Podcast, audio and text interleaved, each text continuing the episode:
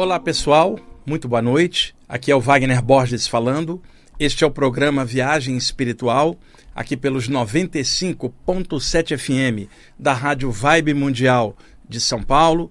Programa feito às quintas-feiras das 19h30 até às 20h30, normalmente ao vivo, como aqui e agora. Na parte técnica, o meu parceiro Tomás aí está fixo nesse horário comigo de quinta-feira. E eu vou dar sequência aos ensinamentos do Tao Xi, aquele grupo de mentores extrafísicos chineses que eu comecei a dois programas, no finalzinho do programa inicial eu falei um pouquinho, já entrei no programa da semana passada já direto, falando no tema, li alguns apontamentos desse grupo, extraídos do livro Viagem Espiritual 3, e hoje eu tenho mais apontamentos para poder compartilhar com vocês. Diga-se de passagem, ah, já tinha tempo que eu não encontrava com a galera do Tauxi, porque nas saídas do corpo eu me acostumei a ver espíritos de toda sorte. E eu não falo em espíritos dentro de algum contexto doutrinário, eu falo da realidade extrafísica geral, onde movimentos espiritualistas aqui da Terra, estudos espirituais de várias áreas, de uma maneira sobre algum ponto do mundo espiritual. As saídas do corpo jogam a pessoa viva do lado de lá, encarnada, porém em situações em que o metabolismo do corpo humano arrefece, relaxa, o corpo espiritual é ejetado temporariamente para fora da matéria. Isto pode acontecer em estados alterados da consciência, como durante uma meditação, onde as ondas cerebrais desçam, se aprofundem, e aí a aura solta, a pessoa sente uma dilatação energética, muitas vezes sai do corpo pelo alto da cabeça, flutua por cima, olha para baixo, o corpo está sentado embaixo, vazio dela, porque ela está logo acima, fora do corpo. Também na meditação, como eu já expliquei em outros programas anteriores, podem dilatar as bocas dos chakras principais. Normalmente dilata muito a do chakra coronário, no topo da cabeça. Quando ela dilata, a aura da cabeça expande, e isto pode dar a sensação para a pessoa que está meditando de que ela está indo para fora do corpo alguns centímetros por cima, como se ela estivesse dividindo em duas, parte dela para cima, outra parte ficando embaixo. Isso é uma ilusão de percepção. A consciência dela não está dividida em duas. A percepção dela está duplicada, porque a boca do chakra coronário foi para fora, levou a sensibilidade, mas a pessoa não está fora do corpo. Apenas o chakra coronário espichou para fora. Muita gente confunde isso com saídas do corpo, aonde a pessoa vai projetada para fora e não fica percepção nenhuma no corpo humano que está quedado como no sono profundo. E a pessoa está com o foco da consciência lá fora. Mas pode acontecer desdobramentos de camadas energéticas dos chakras e a pessoa ter a sensação de que está ali e aqui ao mesmo tempo, achando que ela dividiu em duas ou desdobrou corpos energéticos. Não é o caso. Ela pode desdobrar camadas energéticas e ampliar, espichar os chakras, e isso dá uma percepção duplicada, ou seja, uma dupla percepção, não dupla consciência, como muita gente imaginou. Também as saídas do corpo, completas com a pessoa indo para fora e o corpo ficando vazia, podem acontecer em transes anímicos ou mediúnicos. Uma pessoa ali fazendo a prática respiratória, por exemplo, pode alterar o padrão de ondas cerebrais, o campo energético da pessoa se soltar. Não era o objetivo da pessoa, mas acabou acontecendo porque práticas respiratórias podem induzir estados alterados da consciência. Por isso, muitos praticantes de yoga experimentam dilatações da aura, pulsação nos chakras e outras sensações que não são aprofundadas no yoga por causa do bloqueio contra fenômenos parapsíquicos chamados outroras em sânscrito de Siddhis. Em alguns grupos é vetado completamente qualquer desenvolvimento parapsíquico, o que é um contrassenso, porque o estudo do yoga faz parte dos chakras faz parte os pranayamas, a palavra prana do sânscrito, força vital, energia, energia movimento. Como é que alguém quer fazer prática de yoga e não quer que sua energia se movimente ou que os seus chakras pulsem? Isso é inerente, é normal. O que tem é bloqueio doutrinário yogi, principalmente de professores de yoga do Brasil, uma parte, é claro, que não sabem explicar as sensações que os seus alunos têm. E por eu estudar de tudo, eu pude observar bastante isso e por aprofundar a parte do yoga também. Então, por isso eu via claramente que práticas de yoga soltavam o campo energético. Só que a mente do praticante de yoga estava engaiolada na doutrina yoga e aquilo não era permitido, então ela não deixava aquilo acontecer. Né? Quando se estuda tudo de conjunto, você começa a correlacionar e comparar. Pode acontecer também uma saída do corpo num transe mediúnico, num fenômeno onde o mentor espiritual acopla energeticamente. Ele não entra no corpo da pessoa, mas ocorre um acoplamento entre planos, entre a estrutura psíquica do espírito e a estrutura psíquica do encarnado, que também é um espírito, só que revestido de matéria e energias deste plano material durante o período em que a pessoa está tá encarnada aqui. Então, neste acoplamento, a aura do médium pode se soltar. E aí, nessa soltura, pode acontecer uma saída do corpo concomitante ao fenômeno mediúnico, embora isso não seja comum, porque muita gente imaginava que o espírito vinha, encaixava, entrava no corpo do médium, que o corpo espiritual do médium tinha saído. Não é verdade. Eu falo isso para vocês como médium de desobsessão de muitos anos, na prática. Não estou falando de teoricão, eu estou falando de coisa prática, coisa vivenciada. Por isso a experiência é tirada desse tipo de vivência. Então, o que ocorre é um deslocamento do campo energético do médium pela ação do espírito. Às vezes o deslocamento pode é, desenvolver uma projeção ali concomitante. Tem muitos relatos disso na literatura espírita, de Umbanda, literatura espiritualista em geral. E eu mesmo já passei por experiências assim durante transes mediúnicos em sessões de desobsessão ah, durante anos. E então, as horas do sono aonde a pessoa se permite maior tempo de relaxamento e maior quantidade de horas numa condição mais passiva do corpo, aonde o metabolismo cardiorrespiratório relaxa. E as ondas cerebrais também, e o campo espiritual se exterioriza temporariamente para fora do corpo, porque o corpo está numa condição passiva de descanso, não é igualzinho na vigília, onde os sentidos levam a atenção para fora e as ondas cerebrais estão preparadas para os estados naturais de percepção da vigília. Então, por isto, a maioria dos relatos de projeção astral no mundo inteiro é durante o sono, sobrando as outras possibilidades dos transes mediúnicos, anímicos, práticas iogues, meditativas de várias áreas. Então, cada área interpreta de um jeito. E estas solturas são mais naturais do que as pessoas imaginavam, porque outrora se falava muito disso no contexto iniciático do Velho Egito, da Velha Grécia, ou no contexto yoga antigo, ah, em alguma linha hindu, ou no contexto taoísta chinês clássico também. Né? E, e, e hoje, o que se sabe é que a saída do corpo é uma questão mais natural, que antes estava envolvida em muito esoterismo, por um lado, e misticismo pelo outro, sem que houvesse um aprofundamento. Quando chegou o século XX em diante, os livros de saídas do corpo, com relatos de muitas pessoas, começaram a surgir a partir de 1908, com o primeiro livro que foi editado, que recentemente eu contei esse histórico aqui, pelo Vincent Newton Turvey, o livro The Beginning of Sleep, o início da pureza, o início da clareza da visão. É, é um, um inglês arcaico da época vitoriana, bem antigo. E a partir dali foram surgindo vários autores relatando suas projeções, o que do século XIX para trás você não tinha um livro sequer de saída do corpo relatando especificamente, em condição natural, as saídas do corpo. A gente tinha o Swedenborg lá na Suécia, o Emanuel Swedenborg, na virada do século XVIII, do 17 para o 18, que tinha os relatos de projeção, mas misturado na cosmogonia da religião que ele criou dentro do cristianismo. Ele quis criar uma linha. E aí acabou embolando muitos relatos. E no século XIX, os capítulos e relatos na doutrina espírita, com Allan Kardec, ah, depois na teosofia, com os autores teosóficos clássicos, a, a literatura ocultista, mas não havia nada específico, livre, de forma aberta. Isso somente aconteceu a partir de 1908. E de lá para cá, muitas obras foram surgindo de relatos de projeção.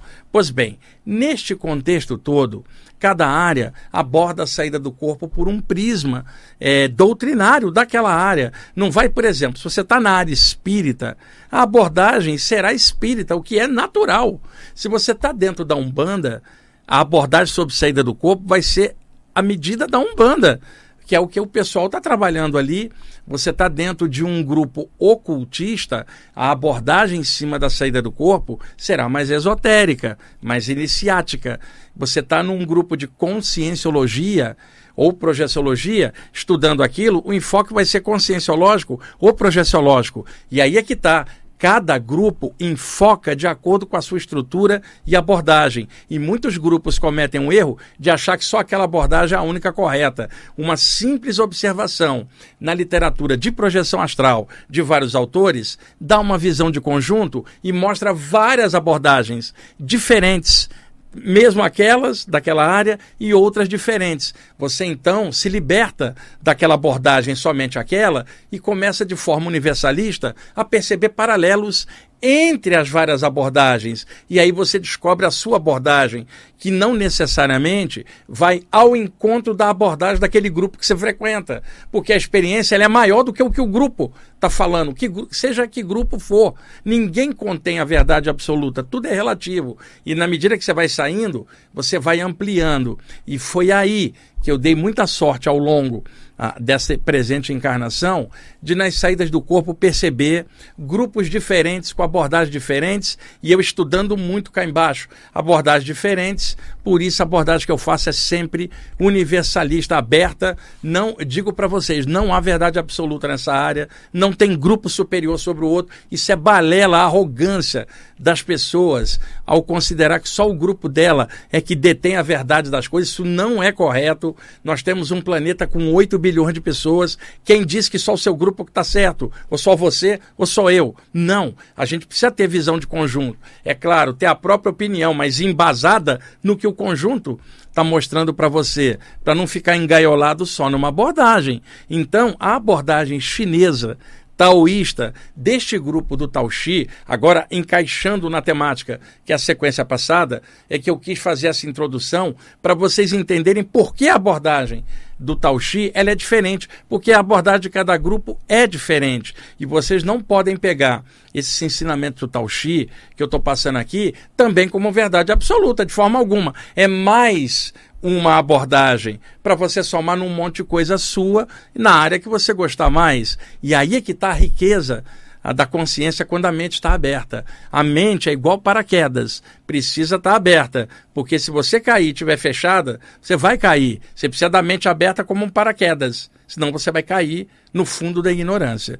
Então é importante mais colocar esses estudos em aberto, de forma clara, bem adaptada no contexto ocidental, porque nós estamos no Brasil, porque às vezes a gente aborda um tema extraído de uma área para dar uma abordagem diferente. Gente daquela área pula em cima de você, atacando, porque acha que como é que você vai falar daquela área se você não, não é daquela área? E quem disse que eu preciso ser daquela área para estudar um troço que na saída do corpo eu já vi aquilo de forma aberta, sem precisar estar num grupo? Pela mente aberta em cima das abordagens. E também, olha, Wagner, tecnicamente isso que você falou, no contexto original não era assim. Sim, mas aqui em aberta eu estou adaptando para um público diferente.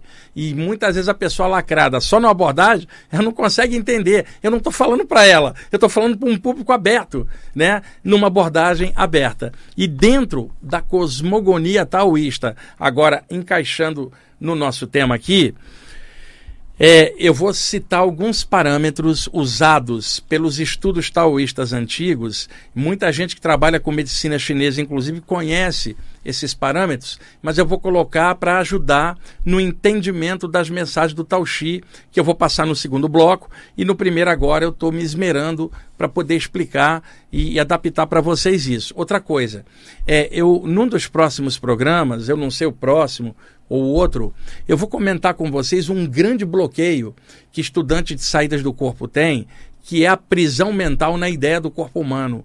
A pessoa repetir pela própria: eu sou um homem da terra, uma mulher da terra, meu nome é Wagner. e repetir isto aqui no plano físico é normal, a sua identidade atual da personalidade. Mas na hora de deitar, você não pode funcionar igual o corpo humano. Você está na borda de entrada no plano espiritual através do sono pela saída do corpo. Você precisa deitar e começar a pensar que você é um ser de luz, uma centelha vital, um campo espiritual agregado na matéria e que quando a matéria descansa você pode sair. Isso é sua natureza. Você também é um espírito encaixado na matéria. Não precisa morrer para descobrir isso. O discernimento te mostra isso aqui e agora. Você também é um ser extrafísico, só que no momento engaiolado na matéria. Então, na hora que você deita, se você pensa como matéria, você vai ficar enredado na matéria. Você precisa deitar e mudar a chave, começar a pensar em você como um espírito. Outrora, nas tradições iniciáticas, se recomendava o discípulo, ao deitar, para uma experiência extracorpórea, e ele ficar repetindo mentalmente: Eu sou um espírito eu sou um espírito, eu sou um espírito, numa espécie de alavanca psicológica de repetição dela própria, para poder quebrar o condicionamento, não do corpo, mas da mente, de se achar como corpo humano. E aí está um dos grandes bloqueios das saídas do corpo, e um deles é você estar tá preso à ideia de um cadáver, de algum ente querido que foi embora, mas você continua preso à ideia do cadáver no cemitério e estudando saída do corpo. Isso é um absurdo para um estudante de qualquer área. Cadáver não interessa, interessa a parte espiritual. Você está estudando saída do corpo. O nome desse programa aqui é Viagem Espiritual, não é Viagem ao Cemitério. Não é para falar de caixão ou cadáver, ou apego a alguém que partiu, e sim de libertação, de consciência. Então isso se torna um bloqueio. Eu vim com isso na cabeça, mas como eu tenho a sequência do Tauxi, eu vou deixar essa abordagem mais para frente, onde eu vou explanar para vocês como é que a ideia do corpo, seja o corpo humano ou o cadáver de alguém que foi, prende você no plano físico, quando você deveria pensar no plano extrafísico. Pelo menos vocês que estão estudando saídas do corpo. Eu estou me direcionando para vocês. Eu não estou falando para cético de alguma área que não acredita em nada. Eu não estou falando para religioso preso numa área só ou pessoa que acha que sabe muito. Eu estou falando claramente pelo ponto de observação de um pesquisador como eu, de décadas nessa área, com prática nisso. Eu não sou um teoricão. Aliás, eu detesto teoricão dando palpite em saída do corpo. Tem uns que dão até curso e nunca tiveram uma experiência consciente. O que eu falo é tirado da experiência de anos, mas o estudo me ajudou a entender. Então, é direcionado para isso. E esses estudos do Tao também estão direcionados. Por exemplo, estou te explicando Tao Chi. Ti, a energia. Estou te explicando que há um campo sutil que se desprende para fora do corpo humano. Você tem que pensar numa energia, não no corpo humano. E quando o seu ente querido parte para o plano espiritual, o ti dele está indo com o corpo sutil para o lado de lá. O cadáver vai ser transformado no seio da matéria como qualquer coisa natural, porque na natureza tudo, nada morre, tudo se transforma. Isso é lei de conservação da energia. Estudantes espirituais precisam quebrar esse condicionamento. E nada a ver com não ter saudade ou não ter amor, porque isso é básico. O dia que você não tiver amor e não tiver saudade, você virou um robô consciencial. Não é isso. O que eu estou falando é amor, luz, mas não condicionamento pela matéria de alguém que partiu. E sim a busca pela consciência no outro plano. Se chama estudo espiritual, não é estudo de cadáver. E cadáver é o médico legista que tem que estudar. O coveiro tem que enterrar o cadáver. Um estudante de saídas do corpo não tem sequer que pensar nisso. Isso é básico. Não é arrogância da minha parte. É bloqueio mesmo. Tem que ser colocado isso de forma aberta. Então, aqui, nos ensinamentos taoístas, se buscava quebrar os condicionamentos mentais, assim como na iniciação egípcia clássica, a iniciação grega antiga, a sabedoria dos rishis da velha Índia, que compilaram os Upanishads, e tantos ensinamentos que a gente vê ao longo da história. E, e, é claro, vamos citar grandes mestres também, como Abraão, Moisés, mestres da tradição dos judeus, que também tinham contextos fantásticos. Quando você tira o véu religioso e olha como informação, abre-se um leque de informação muito legal. E informação também no mundo árabe, principalmente entre os sufis. A tradição árabe também tem algumas coisas, mas não é ventilado em aberto, porque é uma outra cultura e tem a abordagem dela, mas também tem. Então esses conhecimentos não pertencem a nenhuma área, nenhum autor, ninguém sabe tudo, muito menos eu, mas isso aqui dá para aprofundar. E tem certas coisas que se olha, você fala, aquele estudante daquele tema está travado por causa disso e disso. É, ele estuda técnica, estuda livro e não sai do lugar, porque tem uma trava dentro. E se você observar essa trava, é o medo. E o medo vem da má resolução da consciência sobre a questão da perda, sobre a questão do cemitério, espíritos. A pessoa vai precisar quebrar isso, senão ela não vai avançar. A mesma coisa um médium. Se um médium vai avançar, ele não pode avançar com medo. Imagina um médium com medo do mundo espiritual. É ridículo. Né? Então tem gente que fala, você não está sendo radical? Não, estou sendo verdadeiro. Nós estamos falando para gente que está estudando. Eu presumo que vocês que estão me ouvindo são adultos conscienciais que querem aprofundar. Então não adianta ficar remancheando. A gente tem que quebrar o véu da ilusão e tocar a bola e ao mesmo tempo com o pé no chão do dia a dia, conversando normal com todo mundo, amando, rindo, contando piada, fazendo tudo dentro do normal. Agora, tratando-se de saída do corpo, botou o corpo para deitar, precisa mudar a chave e levar algo melhor para o lado de lá. Caso contrário, os condicionamentos apegam a pessoa cá embaixo.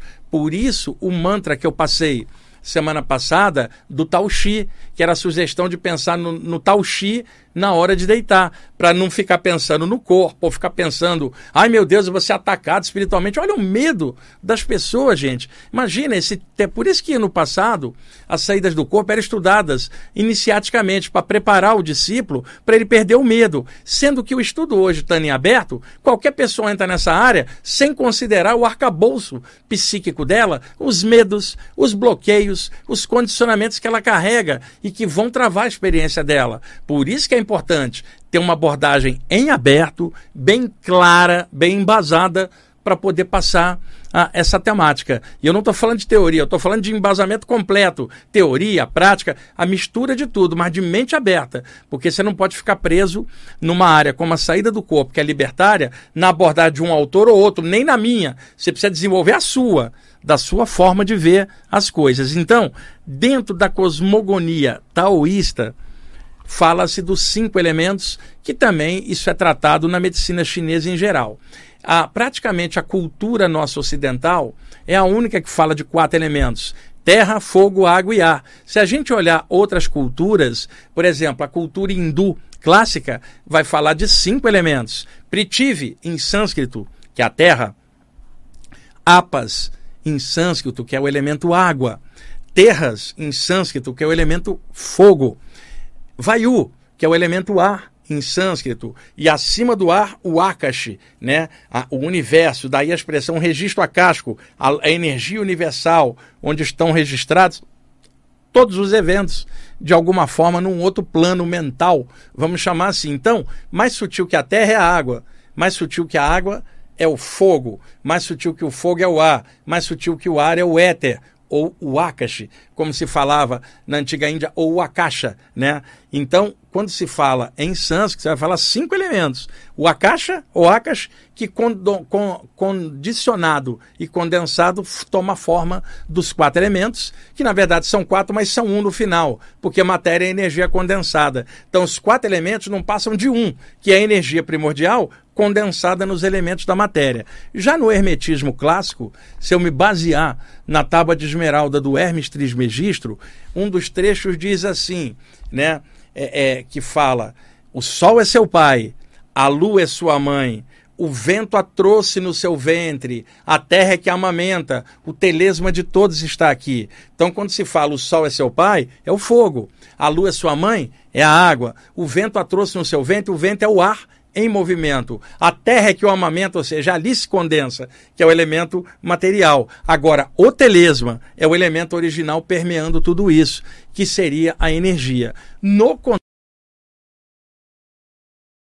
a ótica chinesa, que é diferente da hindu, da egípcia, da hermética e diferente da nossa ocidental. Então, os elementos são cinco também: terra, tem o mesmo nome, água e fogo. Os dois elementos acima desses é que tem nomenclaturas e metáforas. Veja, terra, água, fogo. O elemento a seguir seria o ar. Por metáfora, o, o chinês não fala elemento ar, ele fala metal. Metal, gente, é uma metáfora.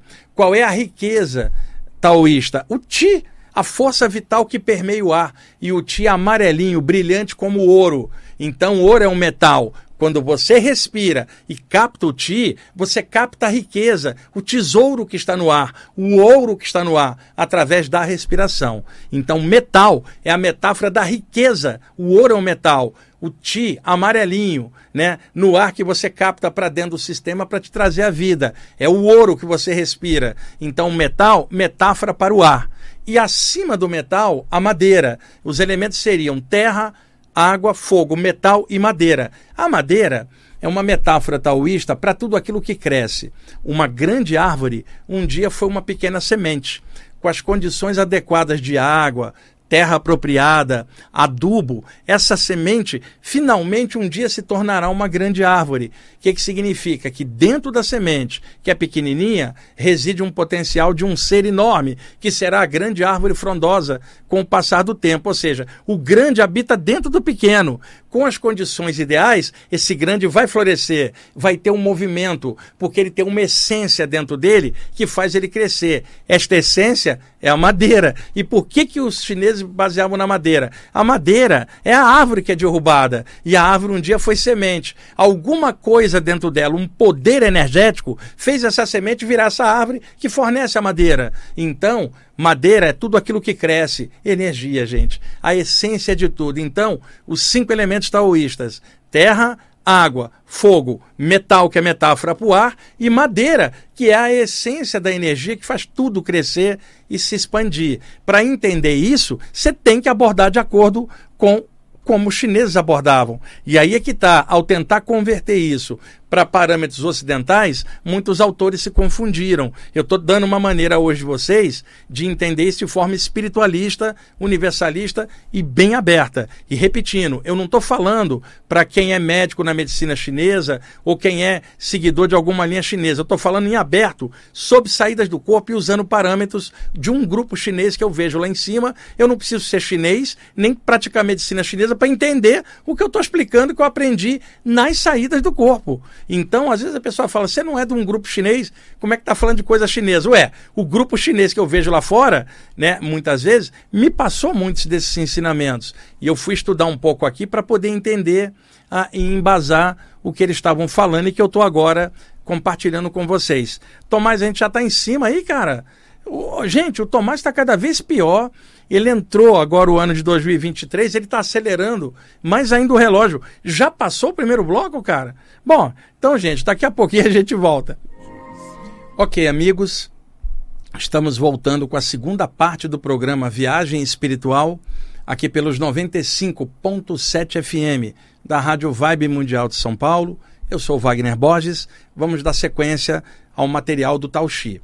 Bom, outro ponto que é importante na abordagem taoísta são os três Tantiens. A palavra Tantien, traduzida para cá, significa centro de coleta de energia, ou centro por onde a energia se manifesta. Os chineses dividiam o corpo humano em três áreas: cabeça, peito e ventre. Então, em cada um desses três centros, há uma esfera de energia que capta energia referente àquela região esta esfera que é chamada Tantien. Como nós temos três regiões, cabeça, peito e baixo ventre, você fala de três Tantiens: o Tantien da cabeça, o Tantien da área peitoral e abdominal, que é o Tantien do meio, e o Tantien inferior, compreendendo a região do baixo ventre. Então você falaria Tantien superior, cabeça, Tantien médio, peito, e abdômen, e o Tantien do baixo ventre, que seria o Tantien inferior. Cada um desses três centros, ou Tantiens, ganha um nome específico. O Tantien da cabeça é chamado Chen. O Tantien do peito, Ti. E o Tantien do baixo ventre, Xing, ou Ting, né? que seria a pronúncia mais correta. Tim, que seria a essência vital. Esta essência vital que se fala no Tantien inferior no baixo ventre, naturalmente é uma metáfora das gônadas, que são glândulas endócrinas, testículos no homem, ovários na mulher, que produzem uma essência, um tipo de energia que, em contato com a energia do polo da parceira ou do parceiro, conjuminando no equilíbrio ali, forma um corpo humano. O yang do homem com o yin da mulher vai gerar um híbrido que será a matriz de um novo corpo yin yang dentro do ti, já que matéria também é energia condensada. Então, há dentro das gônadas do homem e da mulher o potencial, a essência de gerar outra manifestação física para um outro espírito descer, encaixar e vir viver na matéria também. Então mora ali dentro uma essência. Essência em chinês é Qin, né? que seria o Tantien inferior. Na área peitoral, o Tantien médio, mais associado à respiração, porque pega a área cardio-respiratória, coração e pulmão, e o Tantien da cabeça, que é o Chen. Cada um desses três centros energéticos capta energia específica para a região onde está. Então, o Tantien da cabeça, o Tantien superior, capta a energia que vem do espaço, do Sol e das estrelas. Uma energia sutil que vem do alto e que desce e entra pelo alto da cabeça, né? Pegando então a região da cabeça, que é o Tantien superior, que também é chamado de Palácio Celeste, porque capta a energia que vem do alto. O Tantien inferior no ventre, o Tim, capta energia da terra de baixo para cima através dos pés, a energia sobe pelas pernas e incide na área do períneo, entra e pega a área da base da coluna, comunicando terra ao corpo, já que o elemento, o corpo é um elemento da terra, precisa dessa energia. Então, o centro de coleta de energia da terra é o Tantien inferior, que é chamado então de Palácio da Terra, porque ali entra a riqueza da Terra, enquanto que a cabeça é o Palácio Celeste, por onde entra a riqueza celeste. E na área do peito, o Palácio de Ti, que é a, a, o sopro vital, a respiração, né? a manifestação maior do Ti na parte respiratória circulando pelo sistema. Então se fala de três Tantiens, Tantien superior, médio e Tantien inferior. Então, muitas práticas taoístas se referem à prática da circulação da luz fechada nos três Tantiens, que é o que o autor Mantakshia chama nos estudos taoístas dele também de Tikkun de órbita microcósmica, que é fazer energia circular indo e voltando por dentro de cima a baixo em alta velocidade, numa espécie de campo elétrico que vai e volta em alta qualidade, que é a mesma coisa que na área de projeção astral é chamada de estado vibracional, pelo autor Robert Alan Monroe, no livro Viagens Fora do Corpo, tá? capítulo 15 e 16, publicado no Brasil em 1980 pela editora Record, o original publicado na América do Norte em 1971, Journey Out of the Body, Viagens Fora do Corpo, Robert Alan Monroe, foi o primeiro autor a criar uma nomenclatura para essa circulação fechada da luz, que ele chamava de estado vibracional. A partir de 1979, com o livro Projeções da Consciência, e depois em 1985, com o livro Projeciologia, o Valdo Vieira, na grande autor também dentro da área de projeção, com quem eu trabalhei muitos anos no Rio de Janeiro, quando eu era bem jovem, lá na década de 80, e aprendi bastante coisa com o Valdo, mas ele tinha a abordagem dele, eu tinha a minha e você tem a sua. E eu aprendi muita coisa e adaptei do meu jeito, assim como você deve adaptar tudo agora do seu jeito. E o Valdo Vieira também usava a expressão estado vibracional, mas agora com o jeito do Valdo Vieira, que era diferente do jeito do Robert Monroe, e o Valdo Vieira contou para mim, isso no ano de 1982, que um espírito chinês tinha ensinado para ele uma circulação de energia fechada e que ele chamou de estado vibracional também. Ora, o mentor que passou isso para ele era um chinês. Esse chinês era taoísta, não tem como fazer, porque isso já era falado desde aquela época, mas não era algo em aberto, simplesmente era algo iniciático no contexto taoísta. Este grupo do Tao Xi também me passa é, é, é, ensinamento sobre circulação da luz, mas dentro do enfoque deles, que é diferente do, do Robert Monroe, que era americano, diferente do Valdo Vieira brasileiro, e diferente de você e de mim, cada um de um jeito. A gente não pode ficar pegando padrão de outro autor, impor em nós e achar que aquilo é a única verdade absoluta. E nem a verdade absoluta está com o Tao Xi, nem com os chineses também, nem com ninguém. Simplesmente são abordagens relativas que a gente pode juntar e daí fazer um caminho equilibrado. Então, essa parte dos três tantiens é importante. Quem quiser referência bibliográfica do que eu estou falando, existe o livro Segredo da Flor de Ouro, tá? do Richard Wilhelm, que era um sinólogo chinês, que era muito amigo do Carl Gustav Jung, né, o grande Jung, e na virada de 1928, 29, já para 30, eles publicaram juntos O Segredo da Flor de Ouro, que é um livro que, eles, que, o, que o Richard Walhelm tinha traduzido, um livro de mestres chineses de séculos antes, e eles fizeram uma adaptação aqui psicológica, né, cosmogológica, em cima do material. Para quem está assistindo pelo YouTube, está vendo a capa aqui do livro, tá? da editora Vozes. Essa edição está esgotada. O Segredo da Flor de Ouro, um livro de vida chinês. Jung e Richard Walhelm. E o Jung, na verdade, faz os comentários e a introdução. É um clássico. Existe outra abordagem desse livro que é a Doutrina da Flor de Ouro, da editora Pensamento, que é uma versão comentada pelo monge Mukshen Miyuki, que é um monge budista japonês que interpreta o segredo da Flor de Ouro chinês aqui. Esse livro já é um pouco mais encorpado em relação ao outro e a tradução dele está mais completa do que no anterior. Mas ambos os livros se complementam pelos comentários é, dos autores. Além também de toda a bibliografia do Mantak o mestre tailandês que aprendeu com mestres chineses e que é talvez hoje, né, já desde a década de 90 para frente, talvez a maior autoridade taoísta em aberto, publicando material sobre isso. É claro que existem mestres taoístas ainda hoje vivendo dentro de templos isolados e a gente não tem acesso. Eu estou falando de quem aparece, publica um livro que aí você pode usar como referência, tá? Outra coisa que é um erro grave muito comum das pessoas cometerem. O tantien inferior, que é a área do baixo ventre, chamado Qin em chinês, tá? Não é um chakra. Nós estamos falando de três regiões: cabeça, peito e ventre. A palavra chakra vem do sânscrito. O conhecimento taoísta é chinês, é outro idioma. Então não dá para você pegar a palavra chakra e enfiar num estudo chinês. Não tem lógica, é outro idioma, outra abordagem. Então, para o hindu, tem um chakra no baixo ventre, o chakra geniturinário, também chamado Swadhisthana, a morada do eu ou morada do sol em sânscrito. E na base da coluna, o chakra básico, chamado Muladhara ou Muladhara em sânscrito, já que a palavra mula é base, adhara é fundamento.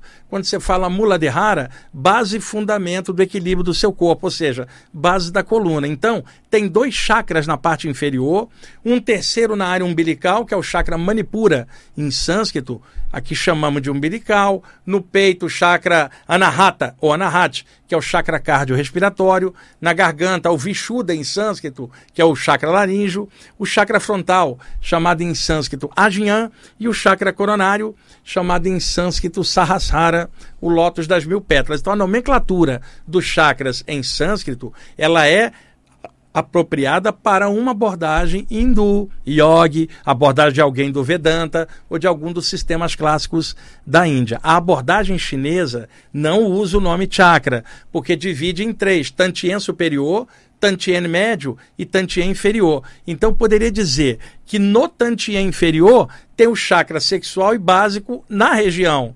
Na área média, chakra umbilical, chakra cardíaco e laríngeo, compreendendo a parte média. E na parte do tantien superior, chakra frontal e coronário. Então não se usa a palavra chakra. Você vai falar três tantiens. Se eu abordar e misturar a parte hindu, eu vou reconhecer que tem dois chakras embaixo no tantien inferior, três no meio e dois em cima. Mas isso não é abordagem chinesa, é abordagem hindu. E muitos autores tentando correlacionar cometeram esse erro, estudando o material chinês e enfiaram o nome do chakra em sânscrito. E para piorar, a região do baixo ventre, como vocês estão vendo, chama Tim, Tantien inferior. Olha o que, que eu encontrei em livros New Age americano. Olha, irmão, irmã, tem um chakra no baixo ventre, é o chakra do, do Tantien. Não é chakra do Tantien, que a palavra chakra nem entra ali, mas é o Tantien, a região de baixo. Que se eu quiser correlacionar, digo que tem um chakra dentro do Tantien, mas o chakra não é o Tantien. Então essa confusão ficou estabelecida. A outra coisa é que no Japão, a região do baixo ventre é chamada de Hara.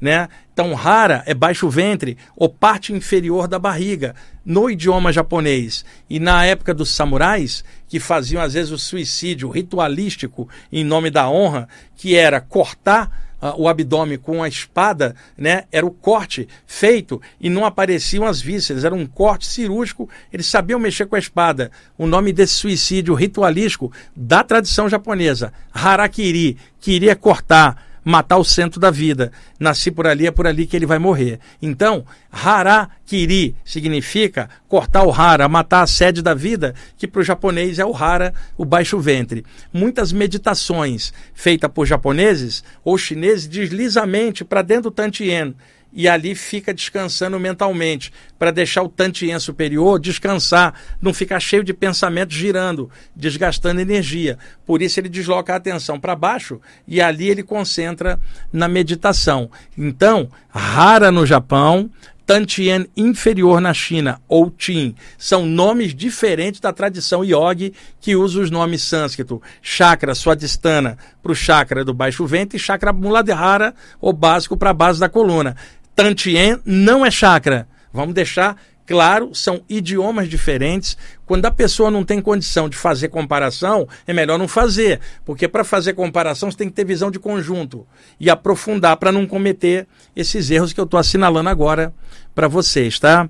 Muito comum esses erros na tradição do movimento New Age americano, mas que tem alguns autores brasileiros que pegam esse conhecimento e faz essa mistureba também.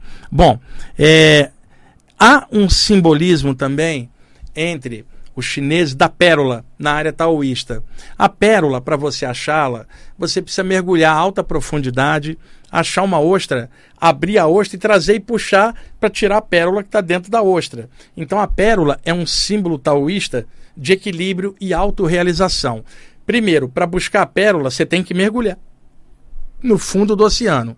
Quando você mergulha e vai para o fundo, isto é em profundeza. Mas quando você pega a pérola, a, a, a ostra, e abre a ostra, abria Yang. Então, o que, que você está fazendo? É uma metáfora. Mergulho no oceano interior, que é Yin. E lá dentro eu abro a, a, a, ostra e descubro a pérola, e abrir é Yang. Eu mergulho no interior de mim e abro a consciência. Isto é o equilíbrio. Portanto, figuras de mestres taoístas tem sempre uma pérola. Por exemplo, figura do Lao Tse. No toucado da cabeça dele tem uma pérola grande ali. A pérola, aquela joia com aquele brilho nacarado, enfumaçado. Muitas vezes aparece a pérola na figura do mestre taoísta no peito e muitas vezes no baixo ventre. Daí você vê aquela estátua daquele mestre taoísta ter o baixo ventre, o baixo ventre protuberante, parecendo até que está grávido. Não é, é porque ele tem a pérola da sabedoria no tantien inferior. Então a figura da pérola representa o equilíbrio. E como eu expliquei semana passada, o dragão é o Ti, a força vital. Estampas chinesas e porcelana chinesa têm figuras de dragões e na cauda do dragão enrola a cauda e segura uma pérola, significando a pérola é a essência, o equilíbrio, e o dragão é o ti, e a pérola é a essência vital, o equilíbrio daquilo. Então são metáforas chinesas usadas ao longo do tempo. E uma outra metáfora que eu tinha mencionado semana passada são os nove mundos siderais. Os chineses falavam nove mundos siderais, que é uma metáfora para nove planos, que seriam três aqui, três no extrafísico e mais três no mental. Mas isso era a abordagem que eles faziam, a moda chinesa, que é bem diferente da nossa abordagem aqui. E essa abordagem nove mundos siderais, em japonês é chamado Tenku, nove céus. E tem um dos mentores do Tao Chi que se chama Tenko, que é um espírito, um sensei que trabalhou com artes marciais aqui na Terra e que desencarnado, ele se afiliou ao grupo do Tao Chi e ele trabalha enquanto japonês, abordando um pouco do jeito dele na área de artes marcial.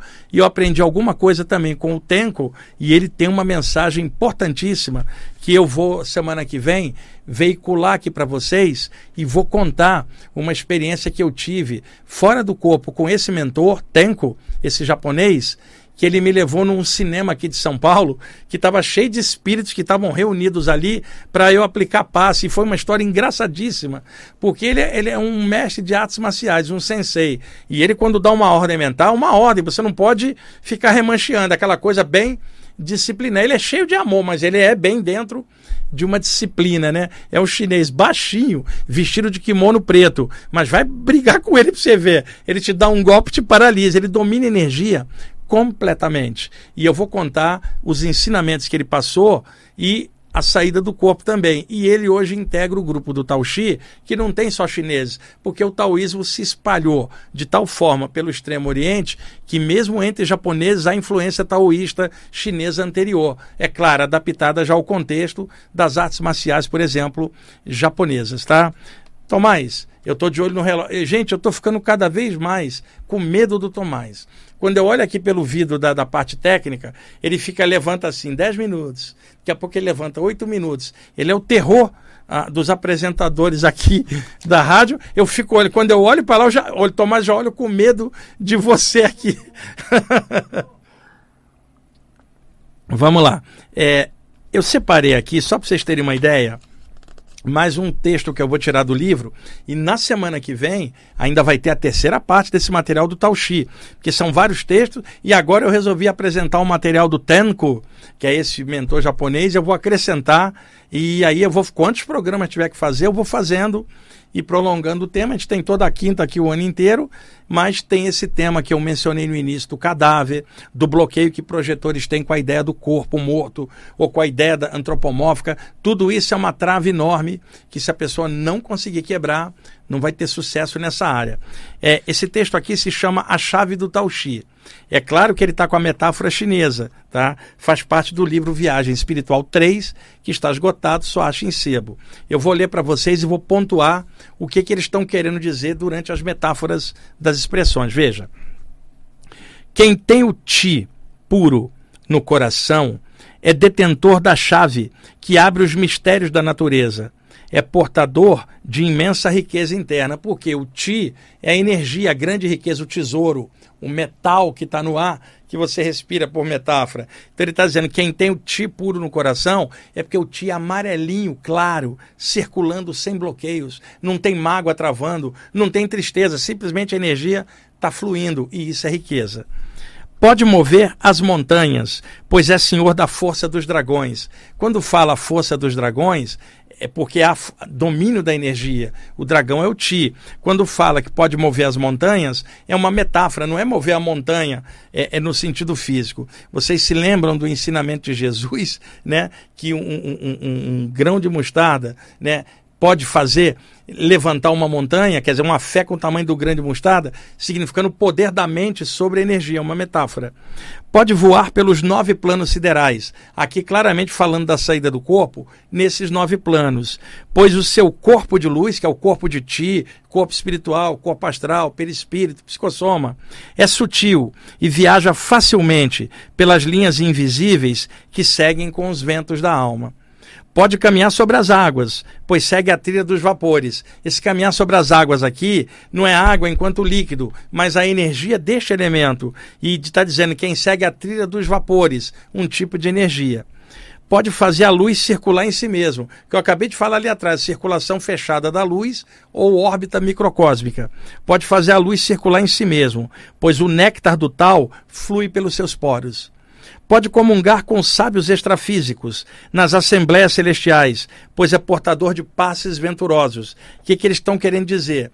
Esta pessoa pode sair do corpo e comungar com sábios extrafísicos em assembleias celestiais, porque esse projetor ou projetora é portador de passes luminosos, sabe projetar energia para ajudar os outros. E muitos projetores são usados para aplicar passes em entidades que estão mal para soltá-las para o lado de lá. E esses mentores valorizam muito, eles chamam de passes venturosos. Quem harmoniza o ti no coração equilibra as emoções e torna-se uno com a natureza. O Tao Chi aconselha: leve a consciência do Ti ao coração e aos pulmões. Medite suavemente no Ti e espalhe a vitalidade pelo corpo. Seja disciplinado, atencioso, paciente e amoroso nesta prática silenciosa, pois o seu objetivo é o equilíbrio da luz no sangue. Durma com o tal brilhando na mente e o ti suave no coração. Novamente a, história de dormir com o tal chi que eu expliquei semana passada. Por favor, pratique diariamente e encontre-nos na natureza extrafísica. Seja feliz mais uma mensagem do Tal X, gente. Esse grupo é maravilhoso. E na semana que vem eu vou trazer a mensagem do Tenko, um mentor que se identifica com os nove céus. É uma metáfora e que também é um querido, já me ensinou tanta coisa. E eu agradeço muito essa galera espiritual que vem me ensinando tanta coisa ao longo dos anos. Sem eles, eu não, não, não, teria acesso a muita coisa que eu pude ver. E entendam, gente, tá? Tudo que eu estou passando aqui é um compartilhamento em aberto, numa rádio em aberto. Isso era impensável 50 anos antes. Hoje, com a comunicação mais aberta, a gente está passando agora. A, a, comunicação por rádio, TV, internet, muito poluída de coisa que não vale a pena. Então é importante usar a possibilidade de comunicação para passar algo sadio, né? E eu estou tentando fazer isso aqui no programa Viagem Espiritual. Há esses anos aí que eu estou aqui na rádio, eu estou sempre tentando passar e compartilhar. Minha grande alegria é compartilhar essa parte espiritual. Esses mentores chineses estão contentes porque eu estou falando a, a, da abordagem deles, voltaram a aparecer para mim. E foi, na verdade, uma armadilha. Eu voltei a mexer no material deles para tentar entrar em sintonia de novo. E aí eles estão contentes. Eu estou muito contente de estar tá podendo passar esse conteúdo para vocês. E não se esqueçam, eu não sei tudo, não tenho verdade absoluta, não trabalho em nome de doutrina nenhuma nem de grupo algum. Eu só compartilho a parte espiritual, que é o que eu vim fazer, e estou feliz da vida de estar tá fazendo. E tenho defeito, como vocês, como tem qualidade, mas uma das qualidades que tem é compartilhar este material. Um abração para todo mundo, até semana que vem. E esse tal de Tomás ali, depois eu vou ter uma conversa com ele para ele parar de adiantar o relógio. Né, Tomás? Tchau.